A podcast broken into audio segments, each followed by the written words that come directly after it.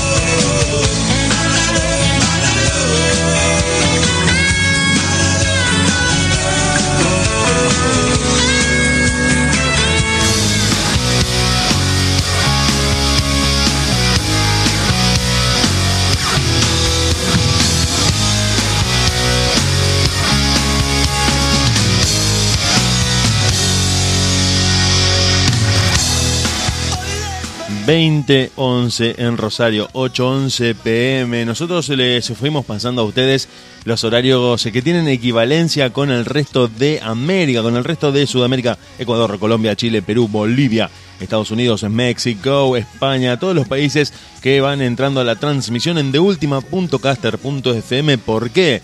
Porque junto a Diego Draco, junto a Diego Sepp, los Diegos, en este barrilete cósmico estamos empezando esta edición de martes en la que vamos a hablar de todo lo que estuvo pasando, lo que va a pasar y lo que pasó del fútbol del mundo. De acá a la vuelta, del baldío de enfrente, de la Champions, de la Libertadores, de la Sudamericana y del Metegol. Absolutamente todo lo que tiene que ver con el fútbol. Diego, Diego, Diego.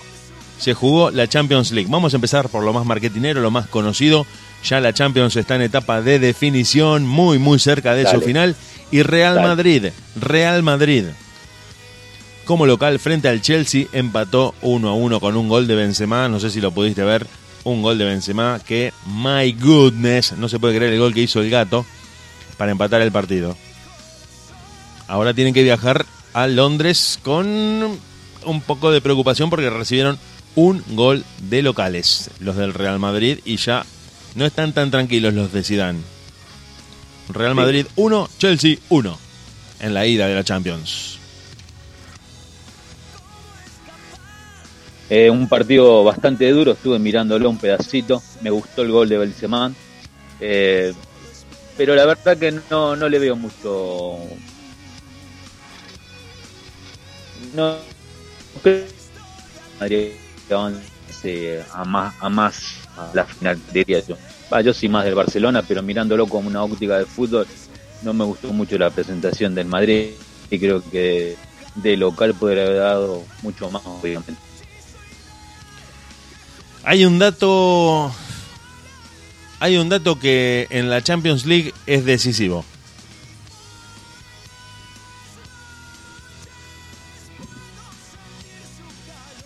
Vos sabés que me parece que se está cortando mucho, ¿no, Diego? Me parece que estamos teniendo problemas con la transmisión. No sé si Dieguito me recibe bien. Dieguito, ¿me recibís bien? Me parece que lo perdimos a Diego Draco.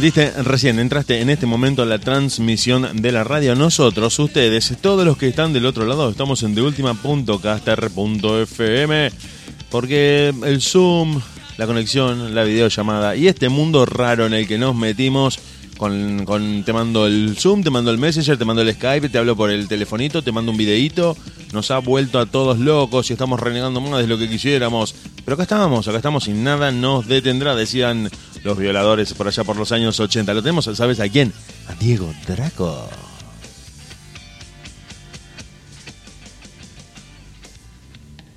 No, no te estoy escuchando, Dracolín. A ver, ahí, ahí, ahí. Para, para, para, para, para, ahí está. A ver ¿Me ahora. escucha? Perfecto, perfecto. ¿Me escuchas? Solucionado, solucionado. Draco. Dios mío. Volvió Draco. Volvió Draco, señora. Te tengo una noticia, Diego. Recién acabo de escuchar. Volvió la papa frita, el puré de papa. Señora, suba el volumen de la radio que volvió Draco. Señora. tengo una noticia, Sí. Diego. Acabo de escuchar recién. Acabo de escuchar recién que aparentemente el domingo el clásico va a ser transmitido en vivo y en directo por tele. No te la puedo creer. Lo acabo de escuchar recién. Primicia de Diego. Pará, pará, pará, pará, pará, pará. No, Lo no, acabo no. de escuchar Pará, recién en el noticiero. Pará, pará, pará un poquito, pará un poquito. ¿Vos te- ¿Te podés, ¿Te podés preparar y decirlo de nuevo? ¿Puede ser? Dale. Le pones un. tun, turun,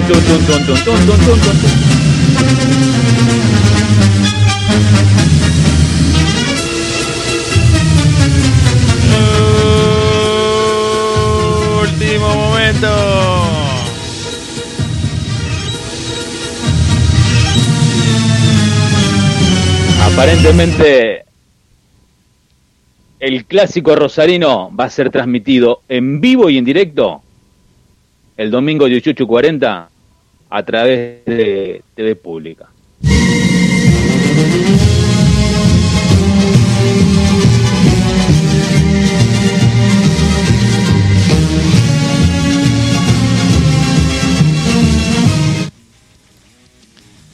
Bueno, no podemos eh, estar más que contentos con esta noticia. La verdad que es la noticia del día de la semana. Nos alegró la vida porque ya estábamos pensando, no se puede ir a un bar.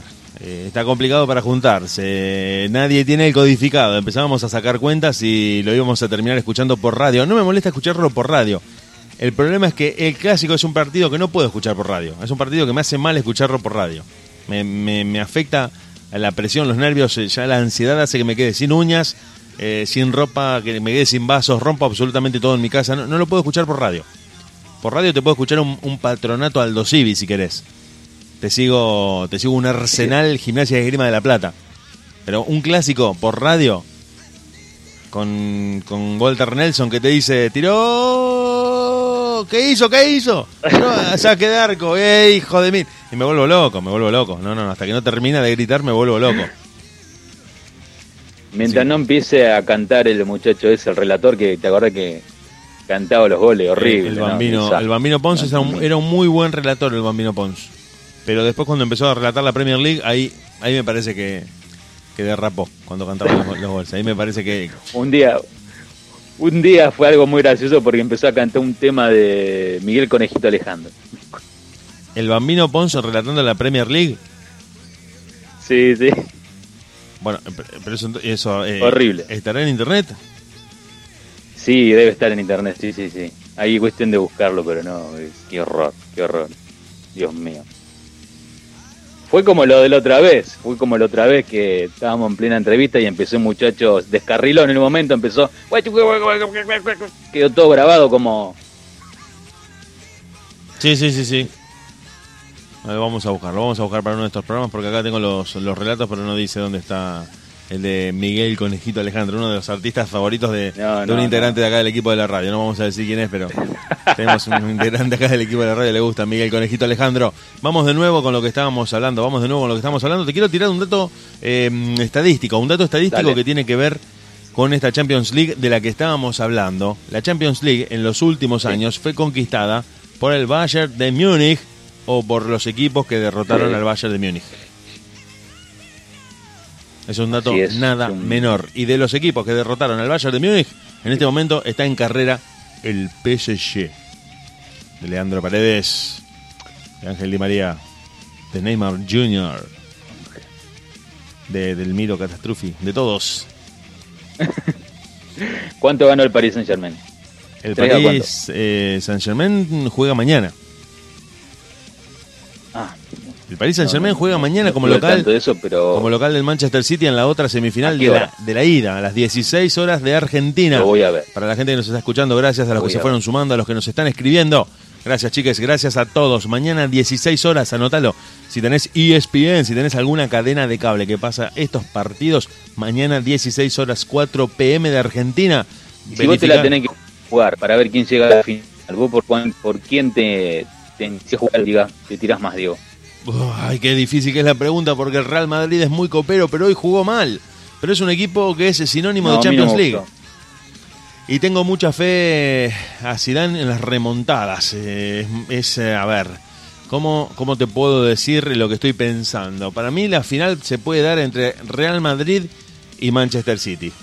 Real Madrid y Manchester City es la final que veo eh, en esta Champions League 2021. Los equipos, primero porque de un lado está Real Madrid que es sinónimo de Champions League. Es un equipo que siempre ha sabido reponerse y ubicarse en los mejores lugares. Y del otro lado, del otro lado, de la otra semifinal, si bien el PSG viene de eliminar a los alemanes, se enfrentan contra el equipo de Pep Guardiola. Pep Guardiola, un tipo que sabe cómo jugar copas de campeones, al que le tengo muchísima fe en este contexto en el que mm, hay que dejarlo todo en, en dos partidos. Me parece que el Manchester City va a estar en la final contra el Real Madrid. Puedo equivocarme, ustedes podrán hacer sus apuestas o sus propuestas o sus proyecciones. Inclusive las casas de apuestas ya están tomando un montón, un montón de, de posturas de los eh, apostadores justamente en favor de estos, de estos cruces, diciendo quiénes van a ser los finalistas de la Champions League 2021. Cuatro equipazos. Chelsea campeón, Real Madrid campeón, Manchester City y PSG todavía no. Ese es un dato también. Hay una semifinal de Yo me la campeones. juego más por el Paris Saint Germain. Yo me la juego más por el Paris Saint Germain.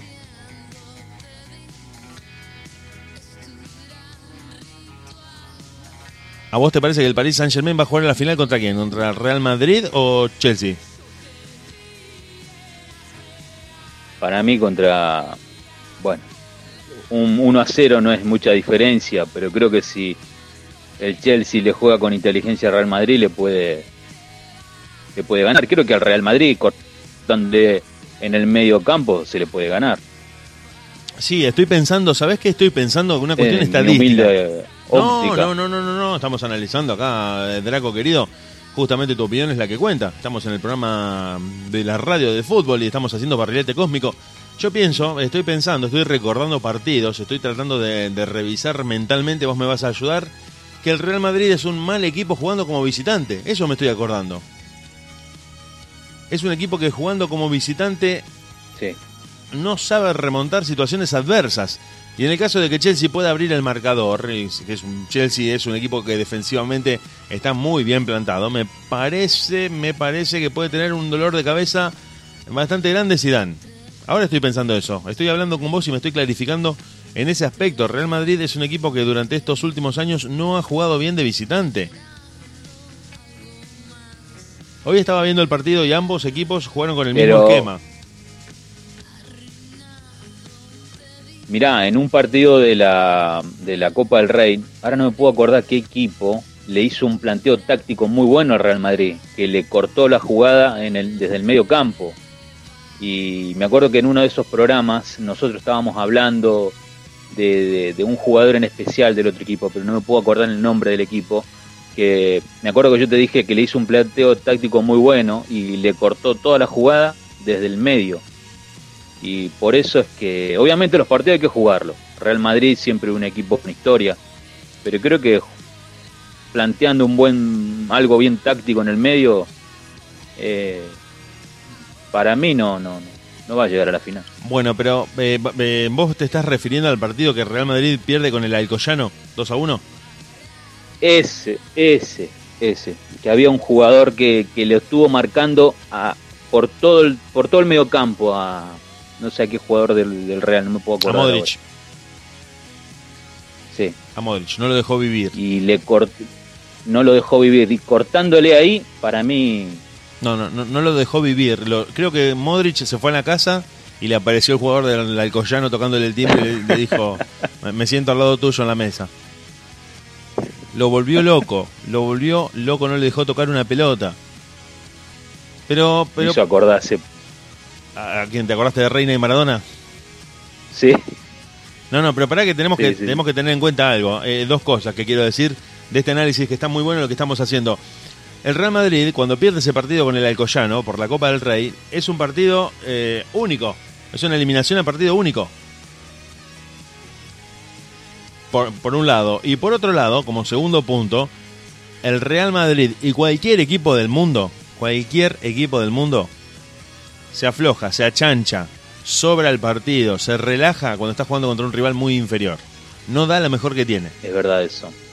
Es Y verdad. se confiaron contra el Alcoyano pensando que iba a ser un trámite de 90 minutos para avanzar a octavos de final de Copa del Rey y terminaron siendo sorprendidos por un equipo que le hizo un planteo totalmente inesperado al Real Madrid y lo tomó por sorpresa. Me parece que en Champions los equipos están a tope. Chelsea, Real Madrid, PSG, Manchester City están jugando a lo máximo que pueden dar porque saben perfectamente que cualquier error es un gol en contra. Es así. Yo creo que tiene Es que ver con eso. pero... Pero bueno, los partidos hay que jugarlo, digo. Eh, Real Madrid es un, es un equipo bárbaro y bueno, hay que jugar, hay que tener cuidado eso, eso equipo en el cual aparente un momento te aparece un Benzema y te la manda a guardar. Sí, el fútbol eh, yo creo que basa su, su gran componente de belleza y de sorpresa eh, justamente en ese hecho, en ese factor totalmente inesperado, que por más que tengas el planteo táctico indicado, por más que tus jugadores hayan llegado en la mejor forma física y el entrenador sea, por ejemplo, Guardiola, no impide que un factor eh, totalmente sorpresivo, eh, impredecible y absolutamente ilógico cambie la historia para siempre. Eso es lo que hace que el fútbol sea tan perfecto eh, en cuanto a un deporte que iguala las posibilidades. Iguala las posibilidades porque vos podés venir con los pergaminos de campeón, de, de mejor equipo, de tener los mejores jugadores. Y el Alcoyano, por ejemplo, en ese contexto de la Copa del Rey, en el que vos estabas contando sobre esa eliminación, sorprendió al Real Madrid y contra, contra todo pronóstico lo dejó afuera de la Copa. En ese partido. Ah, Me, me parece que en Champions el Real Madrid va a ser otro, pero juega mal de visitante. El Real no sabe sobreponerse a situaciones así adversas. Y además se, además se está sonando muy fuerte lo, lo he, digamos, siempre me pongo a ver a ver a veces algunos programas de España y se está sonando nuevamente muy fuerte que va a volver Cristiano Ronaldo a Real Madrid, así que lo que va a hacer es muchacho Sí, sí, sí. que Cristiano no está, no está bien en. Juventus. Cristiano no está bien en Juventus. Por un lado. Y por otro Así también que- estaba pensando, Dieguito, te, te cuento y, y estoy a ver vos qué opinás, que el duelo entre Real Madrid y Chelsea está en la misma línea de lo que fue Barcelona contra Liverpool y el milagro de Anfield. Y pienso que los ingleses han hecho toda una inteligencia y una logística para saber cómo jugarle a los equipos españoles. Entonces, yo creo que el Chelsea se fue con un negocio de la cancha del Real Madrid con este empate 1 Para a mí 1. el lo-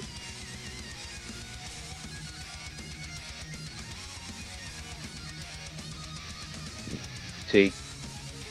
Para mí es como que el fútbol, los equipos ingleses como que le perdieron el respeto tanto a Real Madrid como al Barcelona y me parece muy bien eso. Sí, pero eh, más que respeto, yo creo que han aprendido a jugarles tácticamente. Sí, es verdad. De hecho, por segundo eh, año consecutivo, no, perdón, la Copa 2020 fue, fue distinta, se jugó en Portugal, vamos a la del 2019. Como en la edición de 2019 hay otra vez dos equipos ingleses en semifinales. En la edición de 2019 llegaron Liverpool y Tottenham.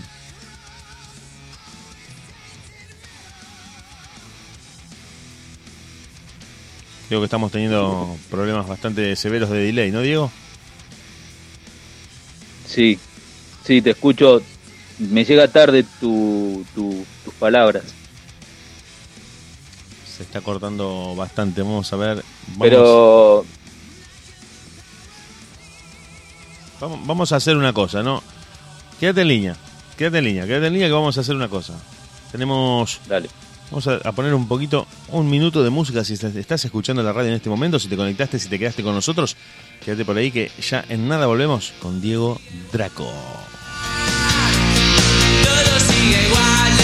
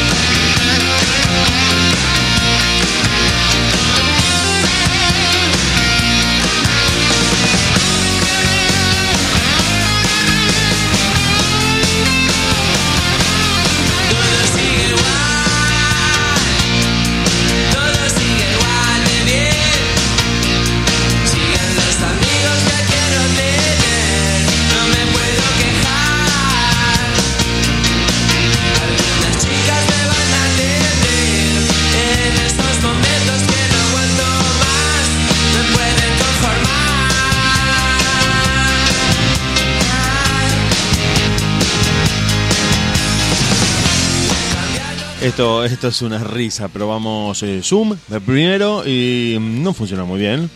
Probamos eh, Messenger de Facebook y tampoco funcionó de la manera en la que nosotros lo esperábamos. Vamos por el tercer capítulo de esta serie, Google Meet. Vos te quedás por ahí. Nosotros nos quedamos por acá en la radio.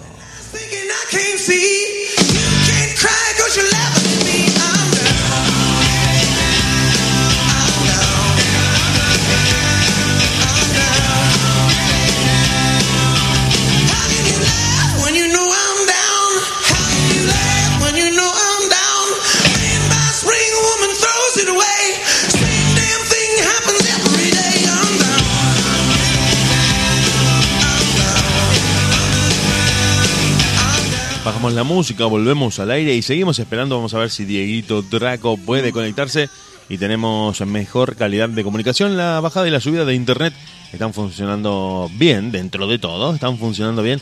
Vamos a ver si Dieguito Draco se puede conectar con nosotros y lo podemos tener eh, sin tanto delay. Sin tanto delay, es, una- es un sufrimiento este delay que no nos deja vivir.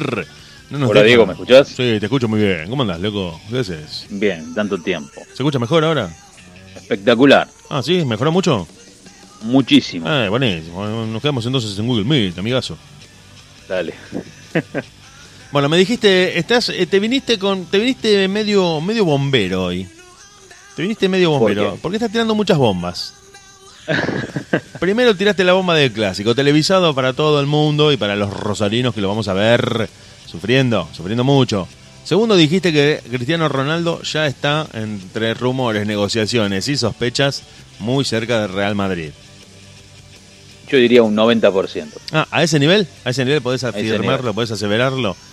My Sí. goodness, my goodness, no me hagas asustar, no me hagas asustar. Bueno, parece que sí, parece que Ronaldo no está muy bien en Juventus y principalmente, y principalmente, cuidado acá, hay una cuestión económica. Hay una cuestión económica porque no podían pagarle más el sueldo a Cristiano Ronaldo porque cobraba muchísimo y con esto de la pandemia, con esto de que la gente no va a los estadios y con los problemas económicos que los clubes están afrontando, no podían mantenerle el sueldo a Cristiano Ronaldo. Aparte, el equipo que se va a armar el Real Madrid, calcula Modric, eh, Cristiano Ronaldo, digamos, eh, Ramos en la defensa. No, flor de equipo se va a armar. Sí, sí, sí, sí. Va a ser algo impresionante. Y justamente ya que tocaste el tema Real Madrid, Juventus y demás, etcétera, eh, mientras vos estuviste fuera de la radio y alejado un poco de- de- del devenir de la información que tiene que ver con el fútbol, creo que esto lo viste, creo que estuviste al tanto de lo que pasó.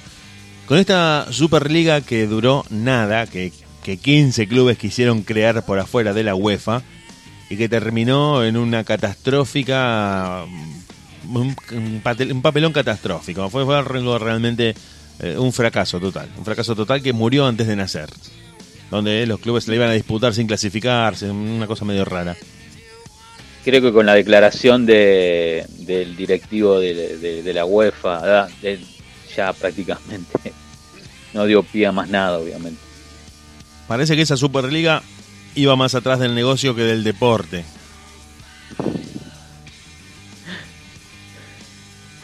Y, finalmente eh, había mucha gente metida eh, por intereses económicos, por querer llevarse al, el fútbol a Estados Unidos.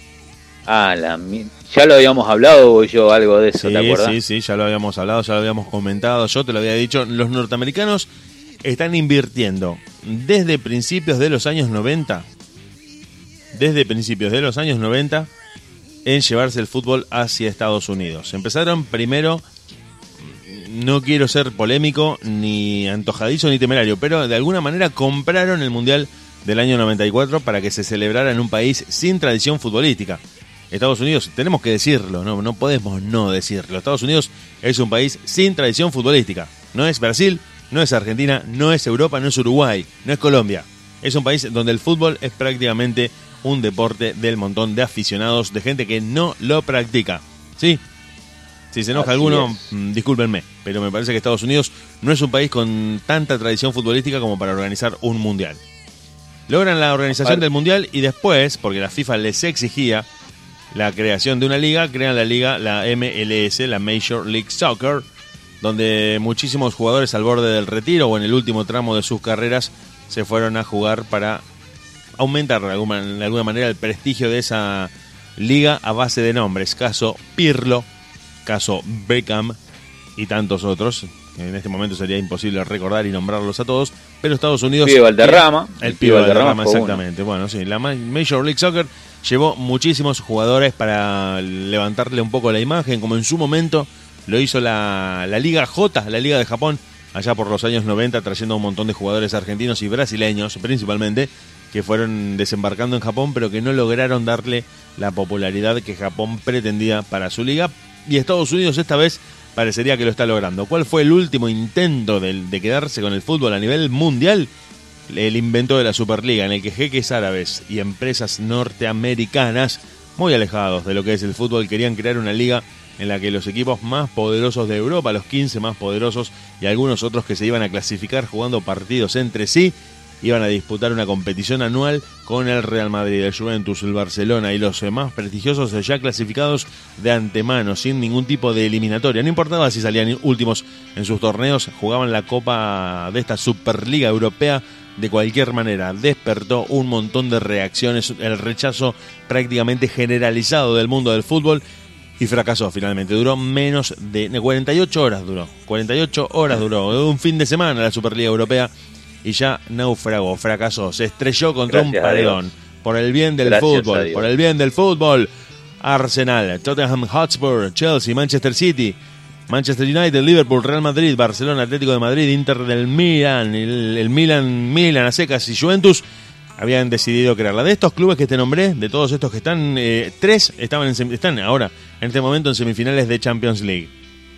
Es para pensar, es para pensar qué puede haber pasado. Hinchas, jugadores, entrenadores, políticos y hasta miembros de la realeza británica rechazaron la idea de una liga elitista porque iba contra el principio del fútbol, contra el principio del fútbol que hace que todos puedan jugarlo y todos puedan competir y que cualquier equipo le pueda ganar a cualquiera. Eso es realmente la grandeza del fútbol. Porque, por ejemplo, a mí que me gusta mucho el automovilismo también y otro tipo de deportes, el que tiene más plata es el que gana. Eso es así de taxativo en ese tipo de competiciones. Si vos vas a la Fórmula 1, en la vieja época Ferrari y McLaren eran los únicos que podían ganar una carrera porque tenían mayor cantidad de plata que Minardi, por ejemplo, o que mm, el equipo Benetton o que el equipo Lotus, por decir algunos equipos del pasado. En el fútbol, vos podés ser el Real Madrid y, y el otro equipo puede ser el Alcoyano, y el Alcoyano te ganó. Y eso hace que el fútbol sea el deporte más grandioso del mundo. Prácticamente comparable con ninguno. Con ninguno. No creo que ningún deporte pueda igualar las posibilidades como el fútbol.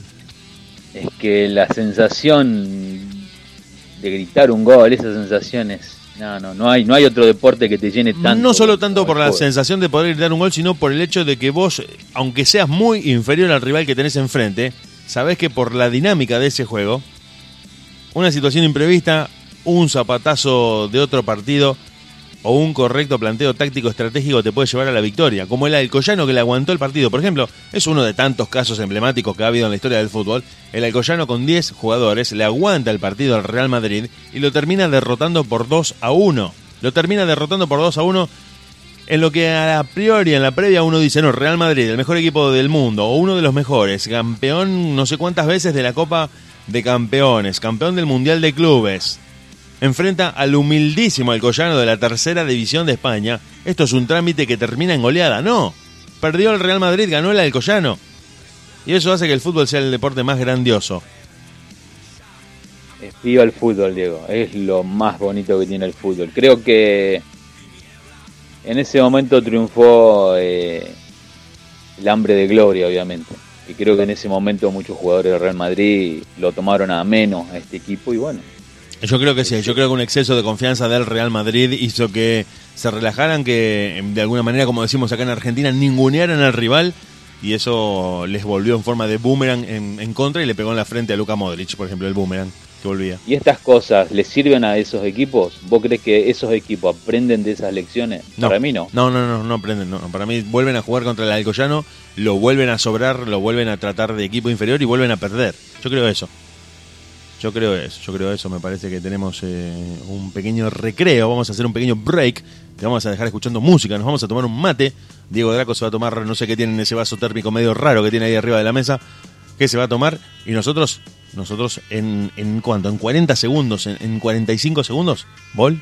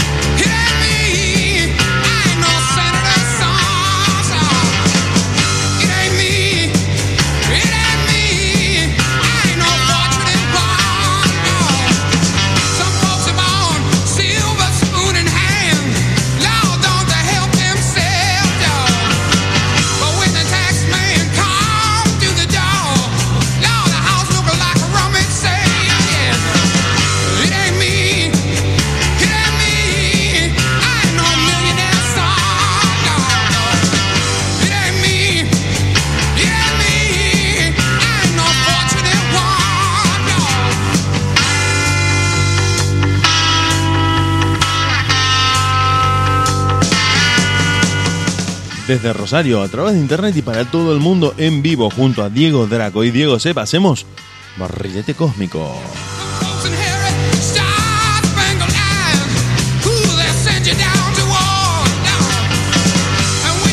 En de última.caster.fm con la producción de Pampa Rock y Hernán G para de última radio, Barrilete Cósmico. ¿De qué planeta viniste?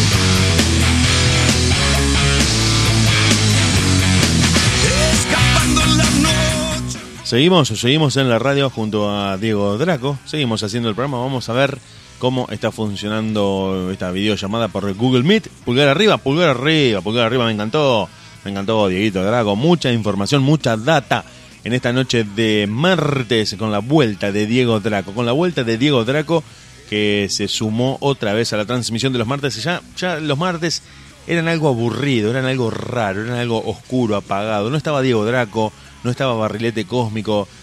Es como que ir a una cancha de fútbol y que no haya, no haya ningún partido. Vos decís, ¿a qué vine? ¿Qué estoy haciendo sentado acá? Hasta que Diego Draco dijo, ¿está inflada la pelota? Sí. ¿Los botines me los lustraron? También. ¿El césped está regado? Sí, señor. Dame la camiseta que salgo otra vez a la cancha. Y ahí ya todo cambió y acá estamos desde las 8 en vivo. Gracias a todos que nos escuchan, gracias a los que se conectan, gracias a todos y principalmente gracias y bienvenido. Otra vez, Diego Draco, te lo voy a decir durante todo el programa porque estamos contentos de que estés acá con nosotros. Te cuento, te cuento, te cuento. Entre tanta información que vamos teniendo, Vélez está jugando como visitante en Ecuador frente a la Liga Deportiva Universitaria. Y cuando van 28 minutos del segundo tiempo, Vélez está cayendo por tres tantos contra uno sin atenuantes. No hay forma de que le encuentre la vuelta al partido. Estuvo abajo siempre. Nunca pudo hacerle frente ni hizo ni pudo hacer pie en cancha de la Liga Deportiva Universitaria que por eh, esta competición está derrotando a Vélez momentáneamente. Está derrotando a Vélez por 3 a 1 en este partido válido por eh, la Copa Libertadores, ¿en sí? La, la fase Era, de grupos. era sabido, era sabido que Vélez iba a perder, porque muchos lo tienen a Vélez como un equipo, como salió campeón, lo tienen a mucho como que el equipo, el mejor equipo. Y para mí Vélez, eh, a mí no me gusta cómo, cómo juega Vélez. Creo que gran parte de los de los equipos que le han enfrentado a Vélez eh, le han respetado mucho. Sí, eh, también, no, no, no, no, coincido, coincido, coincido con lo que estás diciendo. Eh, no, quería acotar que Vélez fue con todos los titulares a jugar este partido. No mandó suplentes ni reservó nada para el campeonato. Fue con los titulares, pero por el desarrollo del partido que estábamos mirando, que empezó un ratito antes del comienzo de nuestro programa, nada que hacer desde lo táctico y desde lo técnico. Y principalmente, esto, esto también se dice, esto también se dice, no sé cuánto de cierto hay, que es el mito desde toda la vida de la altura. Es el mito de la altura. No sé si los jugadores han sufrido esta contingencia, este bajón de presión, este, este cansancio prematuro que la altura dicen que les provoca a los deportistas de élite y no ha hecho pie. No ha hecho pie, no Yo lo único que puedo lo único que puedo decir, no soy un deportista de elite, pero el tiempo que estuve en Bolivia tardé una semana en adecuarme un poco. Pero es verdad gran parte de lo que dicen, el tema de la Sí, respiración. sí, yo creo que, claro, cosas. A gran altura y corriendo a toda velocidad, yo creo que te, te debe afectar. Dicen que se cansan rápido. Sí, Eso es lo, verdad. es lo que sienten, que el cansancio es prematuro. Que después de Es media verdad, hora es como, o, o 15 minutos parece que hubiese caminado una hora. Es verdad. Algo, algo así Es pero eh, en el caso de, por ejemplo, bueno, los deportistas no, pero la gente que viaja a Bolivia se les recomienda para borrar el cansancio y para desapunarse eh, eh, mascar la- justamente la, la hoja de coca. Ah. La hoja de coca. La bocha en, Sí. en el cachete para tratar de, de bajarle un poco eh, el tono a ese cansancio que te agarra, esa falta de aire. El famoso apunamiento que te agarra en Bolivia, sí, que han sufrido muchos Así equipos y que durante toda la vida ha sido el arma preferida de equipos bolivianos, ecuatorianos eh, y en algún sentido colombianos para jugar de local en, en competiciones decisivas continentales donde la altura es un jugador más, donde la altura eh, Diego. juega su partido. Diego, querido, yo en este momento quiero decir algo, quiero preguntarte a vos que sos un Eh, conocedor eh, de fútbol, estamos en la radio, dale yo. tranquilo, dale tranquilo que estamos en la radio y el tiempo es Y lo digo, y lo digo con tristeza. con tristeza ¿Qué la le pelota. pasa? ¿Qué le pasa al fútbol rosarino? ¿Qué le pasa a Ñubelia Central? Antes venía equipos de La Plata, equipos de cualquier parte, le, le- le metíamos un baile de aquello. Hoy en día no ganó gimnasia y no ganó estudiante. ¿Qué nos No, pasa? eh, la verdad sí, que no, muy esto, triste. eh, realmente es triste, es muy triste. Yo creo que la respuesta de lo que vos estás preguntando eh, es larga, es compleja. Es una respuesta triste, triste justamente, triste y, y difícil, porque aunque todos vemos la solución, aunque todos vemos la solución, eh, creo que nadie puede acertar con, con ponerla en práctica.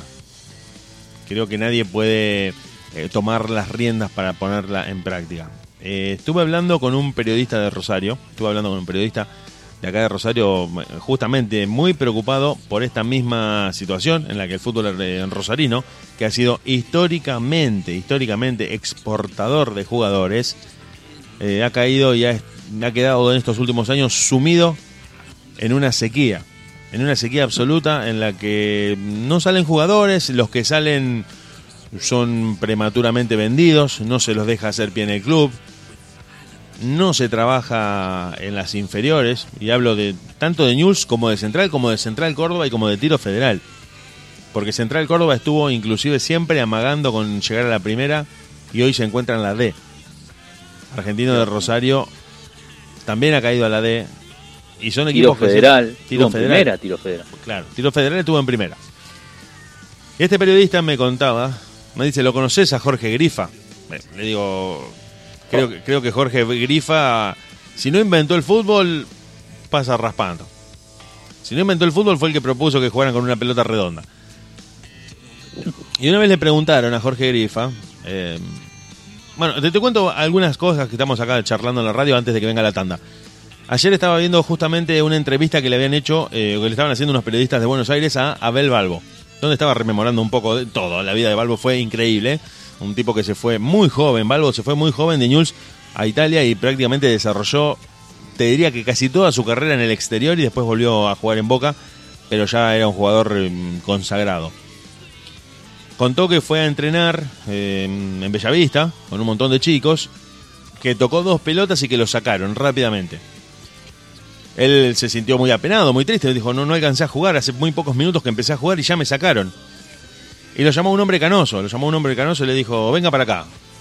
Venga para acá. Mañana vamos a hablar con sus padres. Si usted la semana que viene se presenta para hablar con el técnico de la primera. El tipo no lo podía creer. No lo podía creer. Una, una broma. No, no, no, no. Jorge Grifa lo había visto. Lo vio 5 o 10 minutos y le alcanzó para darse cuenta de que ese jugador tenía futuro. Un- El ojo de Grifa, no, bueno, no se puede creer, ¿no? No, no vamos a hablar. 10 minutos. Oh, Es una increíble la, la- la anécdota que contó Balbo. Y este periodista me contaba que Grifa, en el momento en el que estaba trabajando en las inferiores de News y después, bueno, en el tiempo que estuvo en Boca, se fijaba en cinco aspectos. Cinco aspectos entre los chicos que estaban en las inferiores para ver si había una posibilidad de empezar a pulir eso que ya traía el chico, que eran el pase, el pase que podía dar con la pelota, el remate franco al arco, el traslado del balón, cómo llevaban la pelota, el control de una pelota que venía por ahí en el aire o de un pase muy fuerte y el cabezazo. Esos cinco aspectos. ¿Qué se dice? ¿Qué se dice? Que se sabe, que un poco se, se ve en la cancha, han dejado de ser tenidos en cuenta. Los jugadores no saben pegarle al arco. Uno, uno no puede creer que no sepan cabecear una pelota, que no sepan tirar un centro. Uno, uno a veces se lo pregunta y vos decís, pero si vos nunca jugaste al fútbol. Pero he visto un millón de partidos. He visto millones de partidos, he visto eh, a grandes jugadores, he visto otros que no eran tan buenos, y uno termina entrenando el ojo. Y te das cuenta cuando un jugador no tiene la técnica. Cuando un jugador vos decís, pero ¿cómo llegó a primera este tipo? Si no sabe llevar la pelota, si no sabe levantar un centro. ¿Cómo puede tener un centro a media altura para que nadie lo cabecee? O un arquero que sacando le da la pelota al contrario.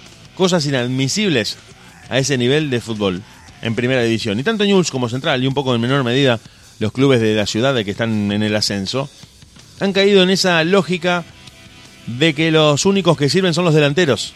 O el pibe que hace goles. Para que sea rápidamente vendido e intentar salvar a toda una familia por encima de lo que el chico puede vivir y disfrutar dentro de un campo de juego y en una carrera como futbolista. claro. Y yo creo que el fenómeno de Messi, la aparición rutilante de Messi, explosiva, totalmente revolucionaria, eh, de alguna manera siendo el que recoge el guante de Diego Armando Maradona, el heredero natural de Diego Armando Maradona, le hizo daño al fútbol. Le hizo daño al fútbol de inferiores.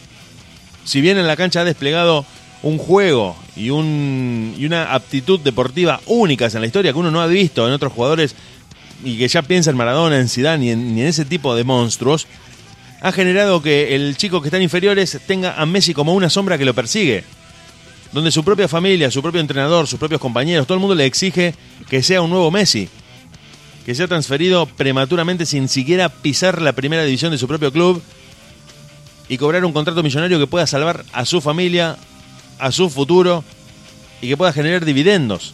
Y yo creo que en ese sentido sí, Messi ha provocado, no, no digo que lo haya hecho intencionalmente, pero sí la aparición de Messi ha provocado ese, ese cataclismo en el fútbol. En un fútbol regido cada vez más por la necesidad económica de salvarse. Ya no se busca la felicidad del deportista, ya no se busca la carrera, ya no se busca el desarrollo. Se busca que ese chico pueda firmar un precontrato que le garantice que va a debutar en Europa, que va a cobrar en euros, que va a salvar económicamente a toda su familia, que va a poder comprarle una casa a su hermano, donde el juego, donde el deporte, donde la pelota, donde lo que el chico vive dentro de la cancha queda en no en segundo, en último lugar, en último plano. Y creo que es lo que ha pasado con grandes generaciones de chicos que han sido presionados y que por esa presión han terminado fracasando y no han podido dar lo mejor de sí. Te puedo dar uno si querés. Dame un Un ejemplo. nombre que- Dame un nombre, dame un Billy nombre. Rodas. Billy Rodas. Billy Rodas. Billy Rodas es de la categoría anterior a Messi, es 86. Billy Rodas es 86. Un zurdo que jugaba de 10, que tenía remate, control, pase, gambeta. Hacía absolutamente lo que quería en la cancha. El que lo vio se asustaba porque no quería jugar contra Billy Rodas. Jugadorazo. Y fue un jugador desperdiciado. Y fue un jugador absolutamente desperdiciado. Un zurdo exquisito. Creo que es la historia de, de este fútbol argentino que no tiene paciencia y que no respeta procesos. Lamentable, es muy lamentable. Y Y, creo que calcular. el- Perdón, Diego. No, no, no, no, no. Vos estabas por decir algo. Y calcula eh, el- la metodología de juego de los torneos son horribles. ¿Qué podemos pedir? Digamos, un torneo horrible que encima muchos jugadores no saben parar una pelota. ¿Qué, qué podemos pretender?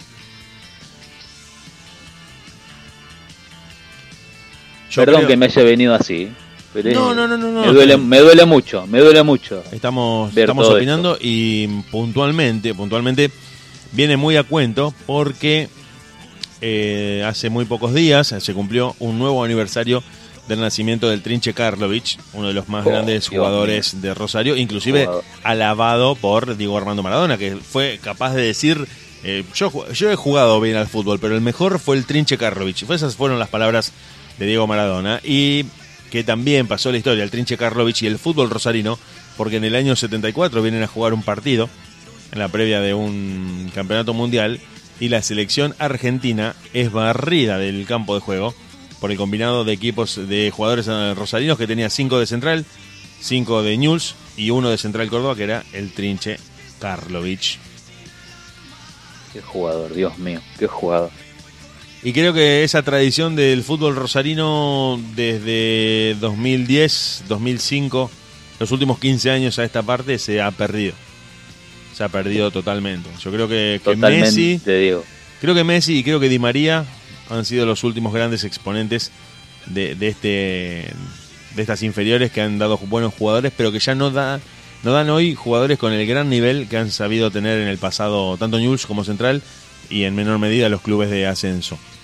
Creo que Rosario ha perdido ese sitio de privilegio que tenía al punto de que, al punto de que, si ves las eh, transferencias al, al fútbol de afuera, no nos están comprando jugadores argentinos. Ningún jugador argentino se va a Europa. El último jugador argentino que se fue directamente a Europa fue Lautaro Martínez, uno solo. Cuando en realidad antes era algo muy, muy común. La verdad que sí. eh, muy triste, muy triste. Dieguito, tenemos, triste. tenemos la tanda encima. Viene la tanda, nosotros nos eh, tomamos un pequeño recreo y volvemos para seguir haciendo barrilete cósmico en esta segunda hora junto a todos ustedes Dale. a través de internet en vivo desde la ciudad de Rosario. Quédate por ahí, ya viene la tanda. And my mama said, be home before the dawn. 21 horas, un minuto.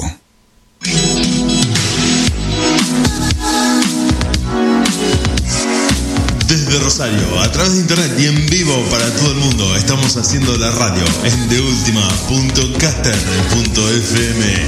Quédate con nosotros, nosotros nos quedamos con vos.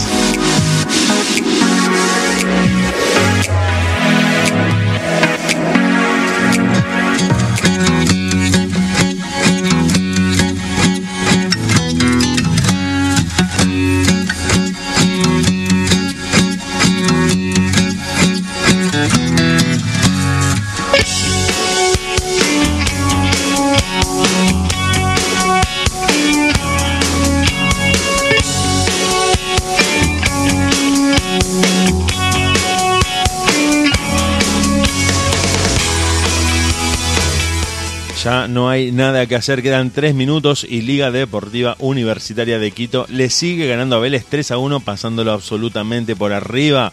Te paso otros resultados, le contamos a la gente que nos está escuchando y le contamos a Diego Draco que volvió con un hambre de fútbol como, como ese como ese gordito que estuvo a dieta y le dicen, bueno, tenés un permitido, ¿qué querés? Quiero un lechón a la estaca con papas, vino y postre, un kilo de helado. Así vino Diego Draco con el fútbol. Quiere, quiere saber hasta cómo salió la segunda división de Turquía. Quiere saber absolutamente todo porque estuvo desconectado de la radio, del fútbol, de lo que más le gusta y ya no sabe qué hacer. Flamengo. Flamengo cuando faltan dos minutos para el final, con goles de Gabriel, de Arrascaeta.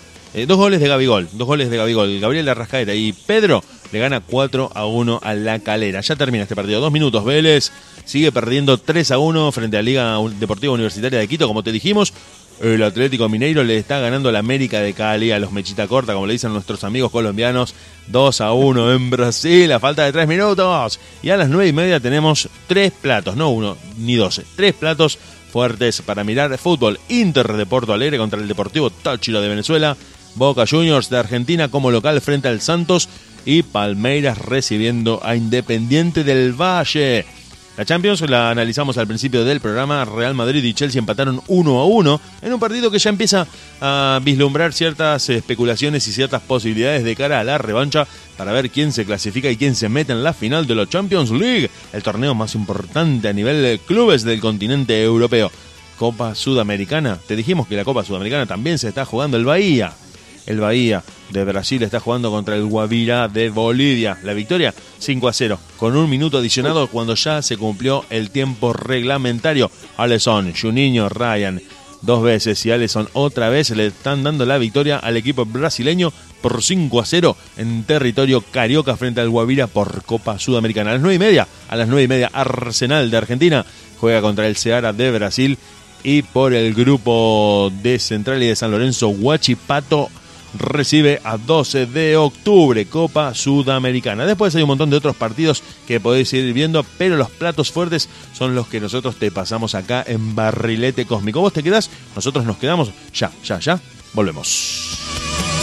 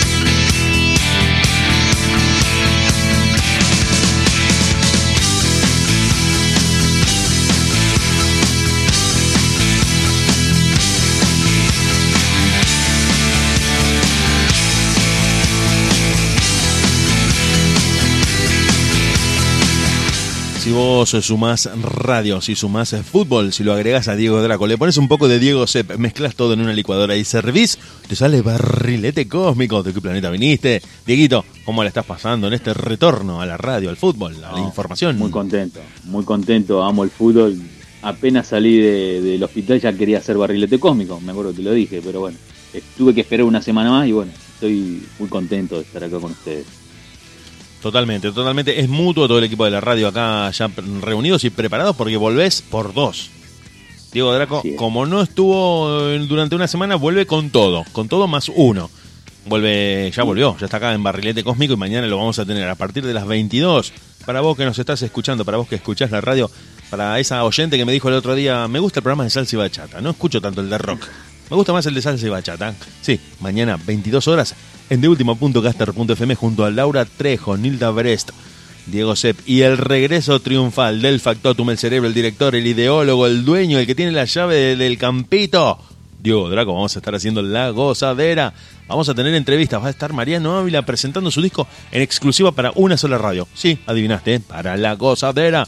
Y van a estar Joan Fabre y Joe J para mm, hablarnos de baile, de coreografías y obviamente de música. Invitados internacionales. Sí, en la gozadera.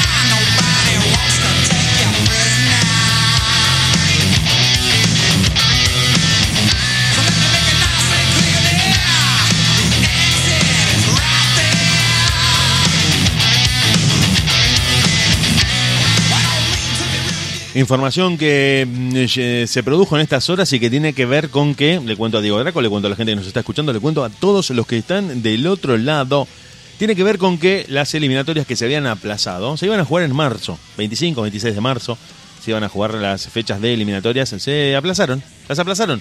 No nos dejaron ver eliminatorias, estábamos desesperados por ver a nuestros equipos, a nuestras selecciones rumbo a Qatar 2022. Y dijeron, no muchachos, no, hay pandemia, hay confinamiento, hay COVID, hay esto, hay lo otro, se juega todo en noviembre. No te la puedo creer, me quiero morir. ¿Cómo espero hasta noviembre para ver los partidos de mi selección? Dijimos todos al unísono, colombianos, ecuatorianos, venezolanos, brasileños, chilenos, bolivianos, paraguayos, uruguayos y argentinos. Todos dijimos, ¿cómo hacemos, Bonadeo? El Consejo de la Conmebol resolvió que la fecha 7 y la fecha 8 de las eliminatorias para la Copa del Mundo se van a reanudar en junio, un poquito antes del inicio de la Copa América. Las fechas 5 y 6 se recuperarán en los meses de septiembre, octubre y noviembre en días a definir. Pasándotelo en limpio, se va a jugar todo a toda velocidad porque hay que meter en 2021 todos los partidos para que cuando comience el año siguiente, el año siguiente es el año del Mundial, el año siguiente es el año de Qatar, cuando comience 2022 todos tengan su boleto de avión rumbo a tierras de Medio Oriente para decir yo voy, yo voy, yo voy al Mundial. ¿Con quién voy? Yo conmigo. Y todos vayan levantando la mano para cumplir con los cupos que Conmebol entrega a los cuatro que van a ir de manera directa y hay que va a jugar el repechaje contra el, el campeón de Asia Oceanía, o mejor dicho, el primero clasificado de Asia Oceanía. Las eliminatorias sudamericanas en este momento, ¿cómo están? ¿Quién está primero? ¿Quién se clasifica? ¿Qué pasaría si terminan hoy las eliminatorias? Si terminan hoy las eliminatorias, te digo a los equipos que van directamente, Brasil, Argentina, Ecuador y Paraguay se suben directo al avión, se suben al avión y bajan en Qatar. Señor Así piloto, que señor pasando piloto. en limpio, Sí, pasándolo en pasando en limpio. limpio. Sí, tenemos eh, eliminatoria, tenemos Copa América y tenemos eh, el- en Tokio el- Juegos los Olímpicos. Juegos Olímpicos, los Juegos Juego- Olímpicos que ya sé, ya tenemos el grupo y tenemos a quién a quiénes vamos a Sí, a el tema, el tema Juegos Olímpicos de Tokio y selección sub-23 eh, es un tema también delicado. Es un, es un tema delicado porque Argentina fue a jugar un amistoso contra Japón y cayó 3 a 0 sin atenuantes. Cayó 3 a 0 tengamos sin fe, atenuantes. tengamos fe, Diego.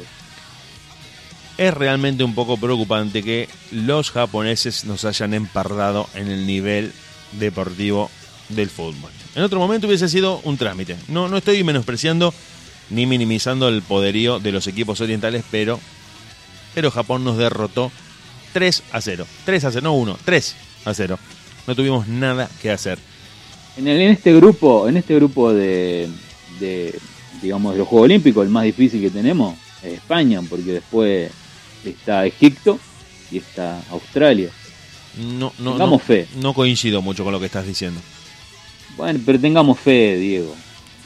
he llegado a, a darme cuenta de que lo que en el pasado era jugar con los papeles, jugar con el currículum, jugar con, con el prestigio, hoy mm, se termina dirimiendo en la cancha y Australia te puede pintar la cara. Egipto te puede sorprender y vos me decís, pero como si Egipto, bueno, viste, Egipto. Te leo los grupos, son cuatro grupos de cuatro equipos, y 16 equipos de los cuales van a salir ya directamente los clasificados a cuartos de final. El grupo A va a estar encabezado por Francia y completado por México, Japón y Sudáfrica. El grupo B, Corea, Rumanía, Honduras y Nueva Zelanda, un grupo bastante debiluchón, donde no hay potencias. Corea, Rumania, Honduras y Nueva Zelanda. El grupo C, el de Argentina, va a estar en- encabezado por España, donde Argentina, Australia y Egipto completan la grilla y el grupo de la muerte. El grupo de la muerte es el grupo D. Brasil, Alemania, Costa de Marfil y Arabia Saudita. Ese grupo va a ser durísimo, del cual van a salir los equipos que se van a clasificar a cuartos de final. Argentina tiene eh, ter- dos medallas de oro, la de 2004 y la de 2008 consecutivas y un subcampeonato muy doloroso del año 96 perdido en el último minuto frente a Nigeria con el famoso chique que Pasarela obliga a sus jugadores a tirar en el último minuto y que hace que uno quede enganchado para que Nigeria nos gane el partido, que se estaba No yendo a los acuerdo. penales, que se estaba yendo a los penales, una cosa No de acuerdo. locos, una cosa de locos. Pero de todas maneras las eh, esperanzas están puestas en este en esta selección que tiene en su goleador Adolfo Gaich a la figura más rutilante, aunque no transmite lo que los equipos de Peckerman habían sabido transmitir en otro momento. Sin palabras, eh, Peckerman es. No, eh, daba gusto ver esas selecciones, ¿te acuerdas, Diego? Sí, sí, sí, Eh, todos, Qatar todos- 95. No, creo que todos disfrutábamos levantarnos de madrugada para ver a la selección de Peckerman, para ver a esos jugadores, para ver cómo en el 95 y en el 97 salíamos campeones. Bueno, mañana creo que se va a estar cumpliendo, o el viernes, esta semana se cumple un nuevo aniversario del título de Qatar 95, donde Argentina se levantó finalmente con el título y después repetiría en Malasia 97, una actuación memorable también, ganando una final contra Brasil y la otra contra Uruguay. Volvemos a las eliminatorias, volvemos a las eliminatorias, eh, eliminatorias sudamericanas. Brasil, Argentina, Ecuador y Paraguay, en ese orden que te lo dijimos, están clasificados de manera directa a Qatar 2022. Si las eliminatorias terminan hoy, esta noche, si alguien levanta el teléfono y dice se terminaron las eliminatorias, Brasil, Argentina, Ecuador y Paraguay se van derecho a Qatar. Le dicen, señor piloto de avión, ¿me lleva hasta Qatar que tengo que jugar la Copa del Mundo? Sí, bueno, Leo, ya te llevamos. ¿Y quién va al repechaje? Al repechaje va Uruguay. Eliminados hasta esta altura de la competición sudamericana están Chile, Colombia, Venezuela, Perú y Bolivia. Sorprendentemente, Colombia está ocupando un séptimo lugar que nadie entiende por qué. Deberíamos hablar con algún colega colombiano y que nos explique.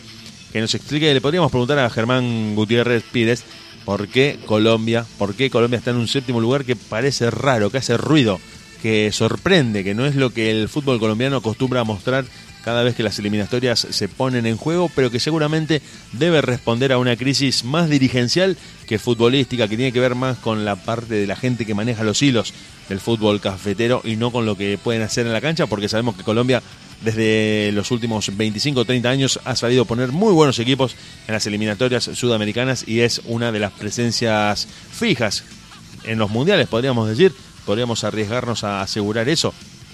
Yo puedo decir, Diego, que para mí el error de Colombia es pensar que, que el técnico que tiene ahora, que ya estuvo en Colombia, pensar que, que es Pacho Maturana. Y la verdad, como un técnico como Pacho Maturana, no va a volver a tener nunca jamás Colombia, sinceramente. ¿Para vos te parece que, que a ese nivel de no poder reemplazarlo, de no poder, eh, de haber quedado para siempre Sí. pegado a la figura de un, de un técnico y no tener una renovación, no tener un recambio?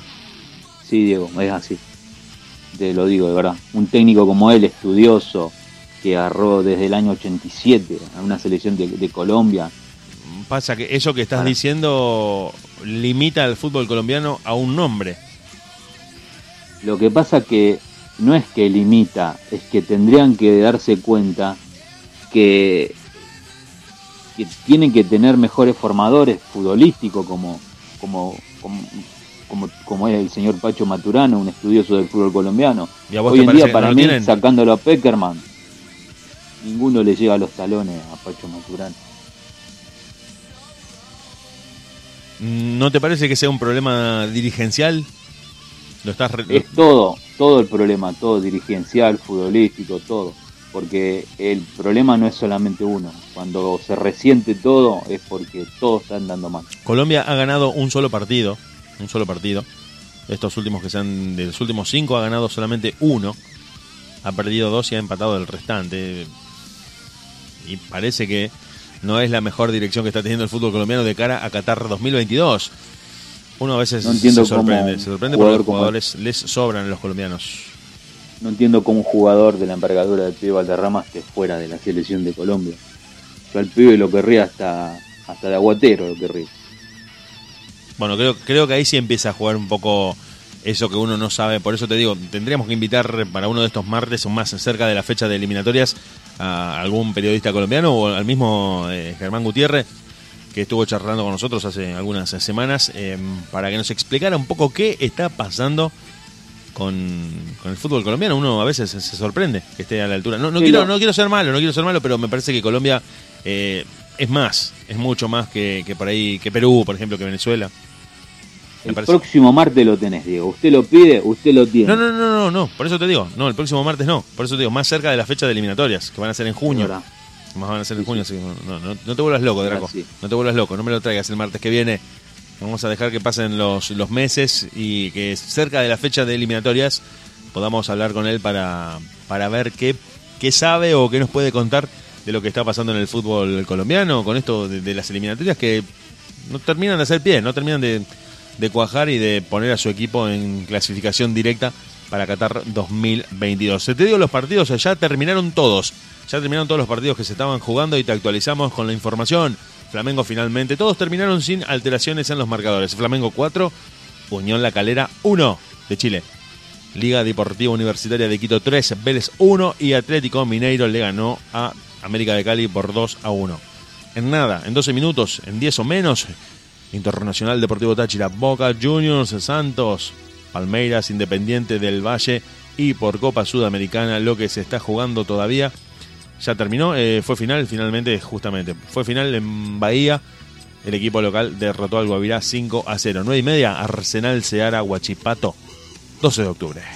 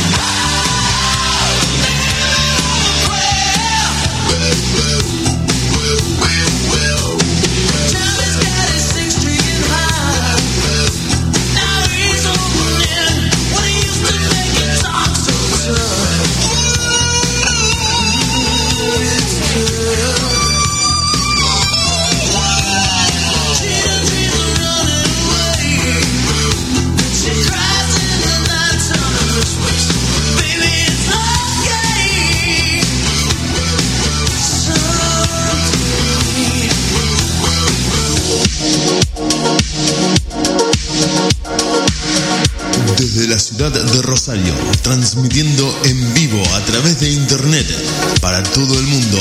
Estás escuchando de FM, la banda de sonido de tu día.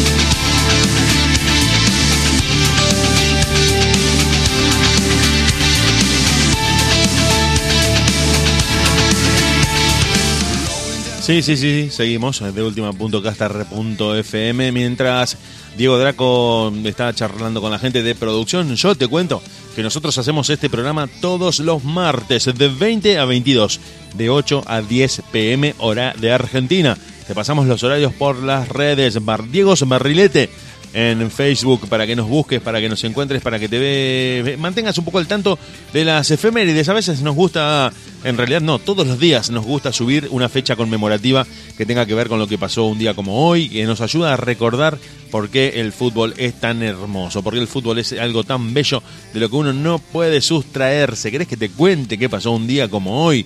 Te cuento rápidamente, no, rápidamente no, te lo voy a desarrollar eh, es breve, pero es una noticia que nos encanta contárteles a todos ustedes. Un 27 de abril, un día como hoy, pero de 1911, hace 90 años, eh, perdón, hace 110 años, estoy mal con las matemáticas, en Lomas de Zamora, provincia de Buenos Aires, nació Antonio Sastre, uno de los futbolistas más completos de todos los tiempos. Jugó en todos los puestos, inclusive de arquero. La rompió en Independiente, donde hizo 112 goles y formó parte de un tridente de ensueño junto a Vicente de la Mata y Arsenio Erico, que con 393 conquistas es el máximo goleador histórico de todos los tiempos del fútbol argentino.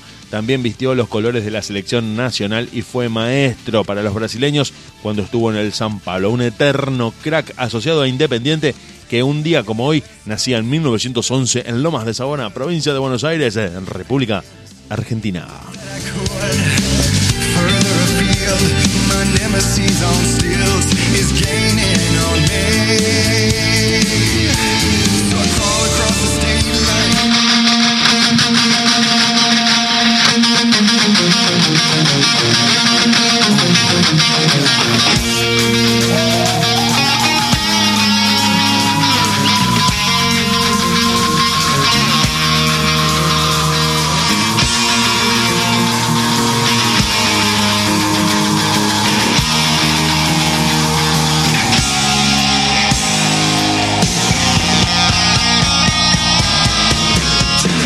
Sí, sí, sí, sí, sí, sí, sí, sí, pero como pero no, este no es un programa de música, es un programa de fútbol, es un programa de fútbol, de, ¿de qué parte del mundo? De todo el mundo, de fútbol de acá, de Rosario, de fútbol argentino, de fútbol de Sudamérica, de fútbol de Estados Unidos, de fútbol europeo. ¿Qué? ¿Vas a contar el fútbol de China también? ¿También te contamos del fútbol de China? Si algo relevante sucediera en ese país tan raro al que también le gusta el fútbol. Nosotros, junto a Diego Draco, a Diego Sepp, en este programa que se llama... Sí, ya sabes, ya sabes, porque vos nos escuchás todas las semanas. Pero si la semana pasada no estuviste... Pero para que te cuento, para que te cuente un poquito. Diego Draco estaba medio pachucho, lo mandamos a descansar, lo mandamos a hacer reposo y volvió con todo para reincorporarse a este programa que de martes a martes a partir de las 8 de la noche y hasta las 10 en vivo en deultima.caster.fm transmite a través de internet para todo el mundo, gente, para todo el mundo. Gracias a los que nos escriben, a los que se conectan, a la gente que está ahí, que nos dice, che, te estuve escuchando, llegué un poco más tarde. ¿Me perdí de algo? Estábamos pasando la data un poco de lo que pasó en la Champions, en la Copa Libertadores, de los resultados, analizando el futuro de la selección argentina, hablando de los Juegos Olímpicos de Tokio que se vienen con todo, del Mundial de Qatar 2022, de por qué el fútbol colombiano está en este trance tan raro en el que no alcanza a hacer pie en las eliminatorias sudamericanas y muchísimas cosas más en este ida y vuelta que tenemos con Diego Draco, que es un apasionado como yo del fútbol y que encontramos en este espacio de los martes durante 120 minutos la mejor forma de despuntar el vicio, hablando, sí, hablando de ella, de la hermosa, de la increíble, de la inexplicable pelota número 5.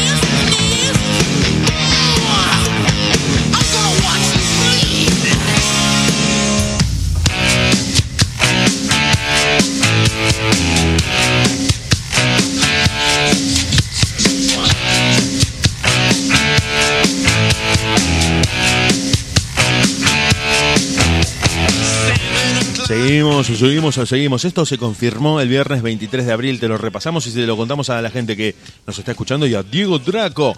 La Comebol reprogramó las fechas de eliminatorias y también dijo que van a estar momento a momento, minuto a minuto, día tras día, analizando lo que pasa para tomar decisiones, porque nada está confirmado, nada está confirmado y como peligran las eliminatorias sudamericanas, también peligra la Copa América. Parece que la Copa América se juega, no se juega, no se juega, se juega, se juega, sí, sí, sí, sí, no, no, no, no, no, no.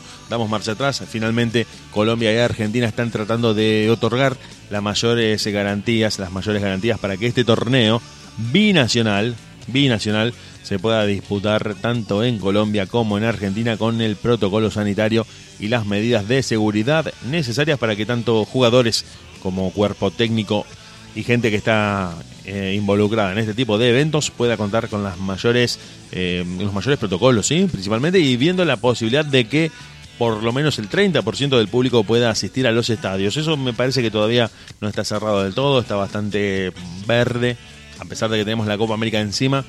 Todavía no se tomó una decisión, la situación epidemiológica en los países es bastante cambiante, hay muchos que están afrontando crisis sanitarias con el sistema de salud al borde del colapso y llevar eh, miles de personas a un estadio sería prácticamente una catástrofe.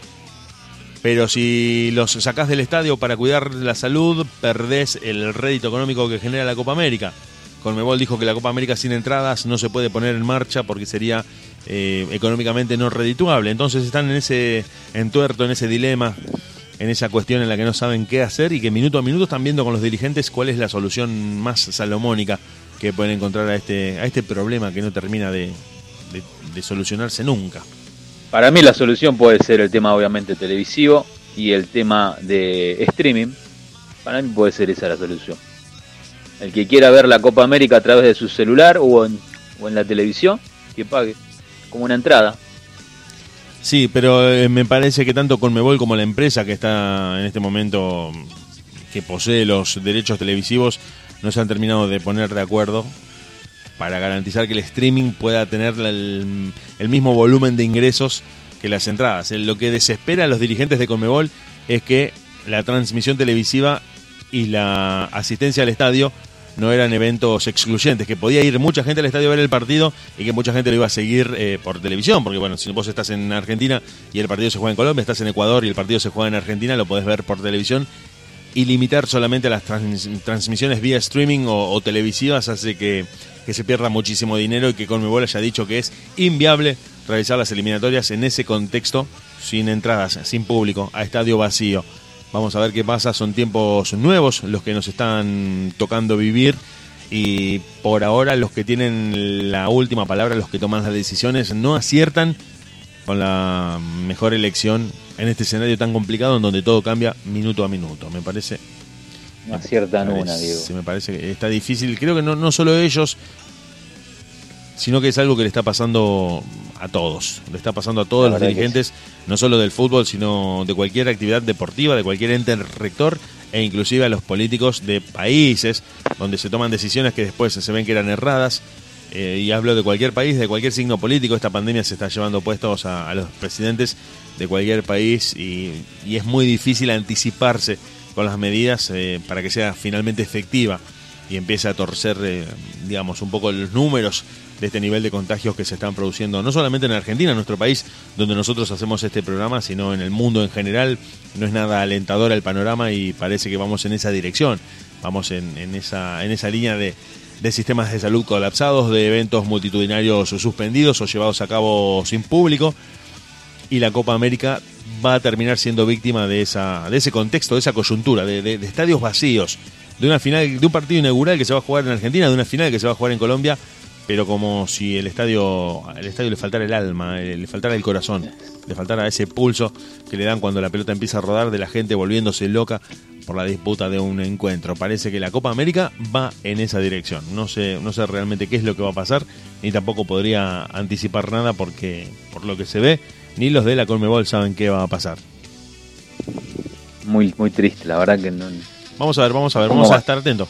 Vamos a estar atentos porque inclusive Jenny Infantino de la FIFA se acercó a dialogar con los dirigentes de Conmebol para tratar de ver qué solución se le puede encontrar, porque principalmente, y acá viene uno de los inconvenientes eh, de tipo logístico y de tipo geográfico que tiene Europa y que tiene América, que hacen que el mismo tipo de competición no se pueda llevar a cabo por igual. En Europa las distancias son muy acotadas, se puede ir a varios países en, una, en un radio muy chico de kilómetros.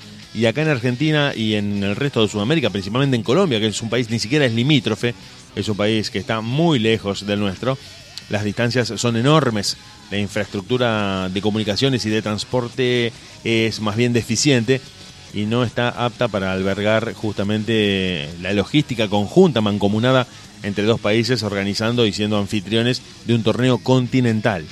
Entonces, los desafíos y los problemas que se presentan de cara al futuro inmediato para la realización de la Conmebol Copa América 2021 Argentina-Colombia. Colombia y Argentina son mayúsculos, son muy grandes, inclusive más de un dolor de cabeza le ha provocado a los dirigentes porque ni siquiera es un mundial donde todo está concentrado en una sede. Por ejemplo, el mundial de Qatar se va a jugar en tres o cuatro sedes que están muy cercas unas de otras y va a permitir que los periodistas se trasladen con suma celeridad a cubrir los partidos. No, no es como el mundial de Rusia o como el mundial de Brasil donde las distancias entre los estadios eran inmensas. Y justamente es lo que va a pasar en Argentina y Colombia. Las distancias son muy grandes. Hay estadios, estadios en Argentina y estadios en Colombia donde la Copa América va a tener lugar. Y ya el desafío se ha planteado para los dirigentes para encontrar la solución, como te decía, más acorde, más iluminada, más acertada para que los partidos puedan jugarse sin presentar ningún riesgo sanitario, principalmente para los jugadores y los eh, ayudantes técnicos y todos los que están involucrados en la realización de estos eventos. Diego Draco. Es así, esperemos que lleguen a un acuerdo y que sea una linda Copa América y que Argentina llegue a la final. Y por favor, que ganemos después de no sé cuántos años que no ganamos la Copa América. Va a estar difícil. ganemos, por lo Va, va a estar difícil. Va a El estar, año muy, va a estar muy difícil. 93. ¿Cuántos años digo ya? Más de 28. 30. 28. Oh, no. 28 este año. Quiero ganarla, quiero ganar la Copa América, Diego. No solo, ojo a la, ojo la respiración, ojo la respiración, ojo la respiración de, en el micrófono. No solo es la última Copa América que ganamos, sino que es lo último que ganamos. Es, decir, es un, es un doble trauma. No es la última Copa América, sino que es lo último que ganamos de cualquier cosa que hayamos disputado a nivel de selecciones mayores. Me podrán decir la- la- las medallas de oro en los Juegos Olímpicos. eh, bueno, no, no, no. no. El, Mundial Sub-20 del 2001, no. No, no, no, no. no. 95, 97 con Peckerman, tampoco. A nivel selecciones mayores, lo último que ganamos fue la Copa América Ecuador 1993, con un 2 a 1 en la final a México, con aquel recordado gol de, de Batistuta, donde el Cholo Simeone apura un lateral y el Bati clava el 2 a 1. Pero ya está muy lejos en el tiempo, han pasado generaciones. Los chicos que vieron ese, esa final, ese, ese torneo, hoy ya son prácticamente padres de familia. Mira lo que te digo. Los que son nuestros chicos que vieron ese, ese torneo. Entonces, Argentina está un poco, un poco huérfana de títulos, está necesitando algo para llevar a las vitrinas eh, y desgraciadamente las Copas Américas han quedado en manos de otros equipos. Brasil, que históricamente no había ganado nunca la Copa América, tenía tres o cuatro trofeos en toda la historia, mm, ha, ha llegado prácticamente creo que a 10. Eh, ahora vamos a buscar los campeones de la Copa América. Pero Brasil, Colombia en el 2001. eh, Brasil eh, históricamente creo que había ganado cuatro Copas Américas en toda su historia. Y en los últimos años creo que llegó a 10. Mira lo que te digo, una cosa así. Una cosa así. Campeones de la Copa América. Pal- Palmarés de la Copa América, todos los campeones. Brasil había ganado, eh, creo que tenían cuatro Copas Américas, como te digo. Y después el resto de, nunca había ganado nunca nada. Y bueno, bueno, finalmente se alzó con el trofeo. Mira, a la selección argentina no la gana desde el 93, pero antes se había cansado de ganarla 25, 27, 21, 29, 37, etcétera, un montón de, de copas. Brasil tenía solamente cuatro. Tenía solamente cuatro, ganó en 19, 22, 49 y 89. Nunca más había ganado la copa, cuatro tenía. Y después metió 97, 99, 2004, 2007, 2019. Se cansó de ganarla. Ganó más copas en estos últimos eh, 20 años que en toda su historia. Finalmente llegaron a nueve trofeos, a nueve trofeos. Y después están Perú, está eh, Paraguay, está Colombia, que han obtenido sendas. eh, está Chile, Bolivia. Chile, Bueno, las dos contra nosotros. Chi- Chile que nunca había ganado la Copa América, ganó la 2015 y 2016 en esta sequía argentina que se cansó de perder finales. Argentina desde 1993 en adelante, después de haber eh, ganado la Copa América de Ecuador en 1993, se cansó de perder finales de Copa América. 97, 2004, 2007, 2015, 2016. ¿Cómo son las cosas del destino? Las dos finales que Etcétera, perdimos con Chile etcétera, etcétera. fue con dos técnicos argentinos. Dios Fue contra dos técnicos argentinos y por penales las dos. Las dos fueron por penales. Un, un karma que nos persigue de manera insoportable. Nosotros, eh, ¿qué te parece si nos tomamos algo calentito? Hacemos una pequeña pausa en estas dos horas de radio de Barrilete Cósmico con Diego Draco. Te dejamos escuchando un, un minuto de música. Tomamos un mate y... ¿Y qué? Y volvemos.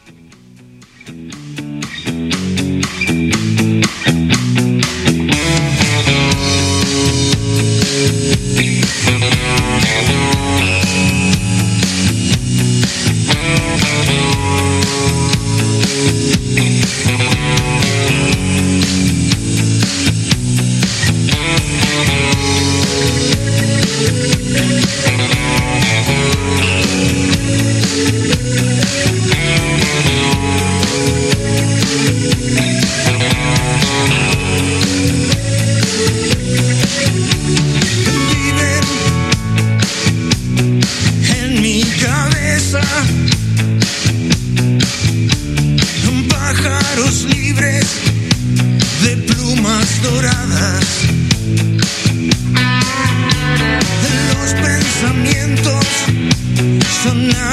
Extrañas.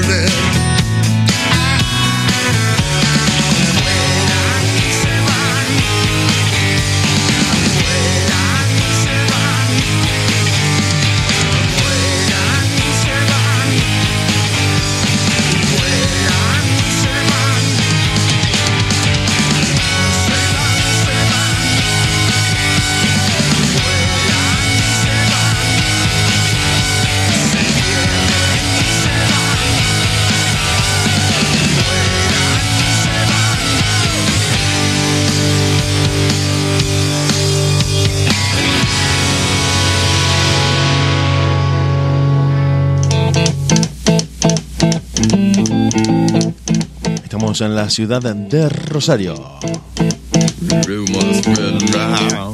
en vivo, transmitiendo para todo el mundo. Radio digital, a través de internet. De última, caster.fm, el soundtrack del caos. ¿Te quedas con nosotros? Nosotros nos quedamos con vos. Y con todos ustedes hasta las 10 de la noche.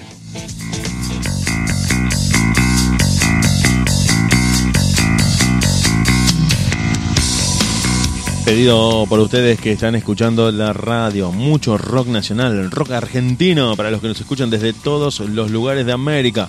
Te conectás para la gente que nos está escuchando desde localidades aledañas, para la gente que nos escucha en Rosario, Patricio Rey y sus redonditos de ricota. Perdiendo el tiempo. Va a amanecer y desde el muelle veo el ferry que te vas.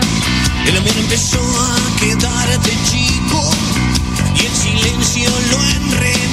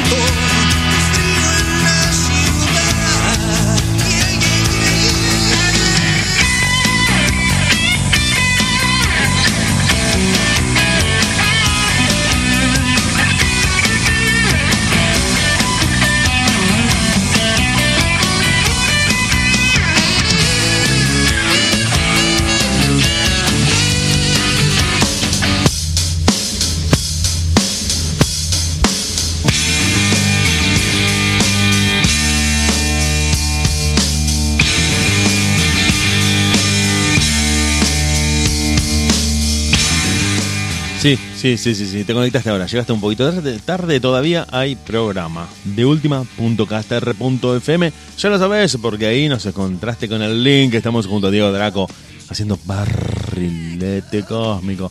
Te lo digo así despacito para no volverme loco, porque estoy muy contento.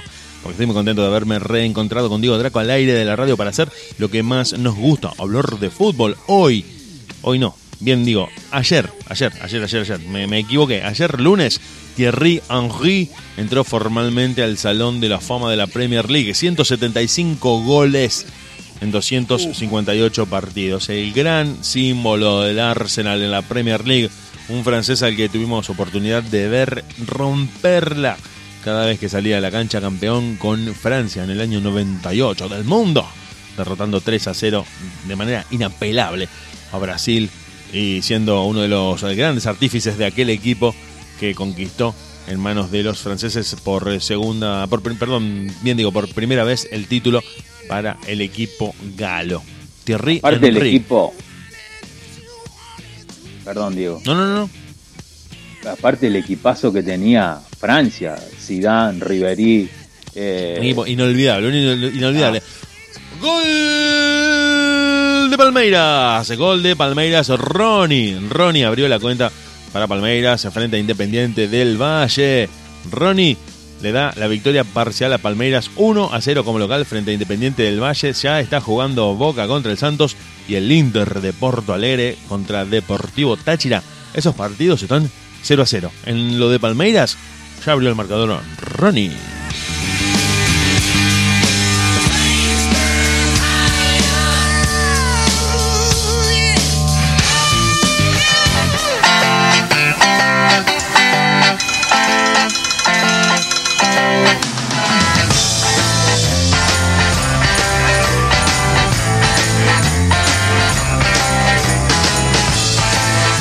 Y entre una cosa y otra los dejamos a todos que se vayan a ver los partidos. Nosotros para una vuelta fue más que suficiente esta hora 45 que te entregamos antes de que vuelvan los problemas de delay, los problemas de conexión y se nos vuelva a cortar. Nos vamos a ir con el partido ganando 1 a 0. Nos vamos ganando 1 a 0 antes de que nos lo den vuelta y nos comamos 3 de contragolpe.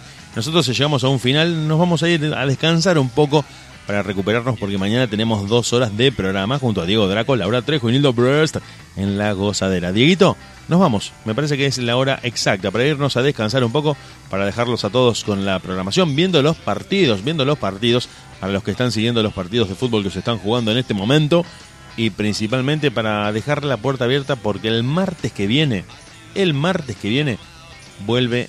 No, no vuelve no, porque en realidad nunca se fue. Sigue Barrilete Cósmico. Sigue Barrilete Cósmico.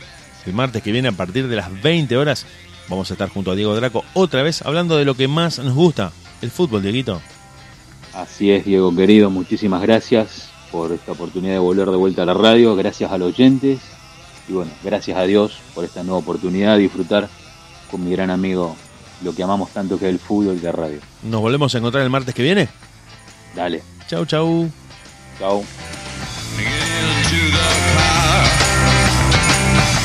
the passenger. The city tonight. We'll see the city's ripped back sides. We'll see the bright and hollow sky. We'll see the stars that shine so bright. A stars made for us tonight.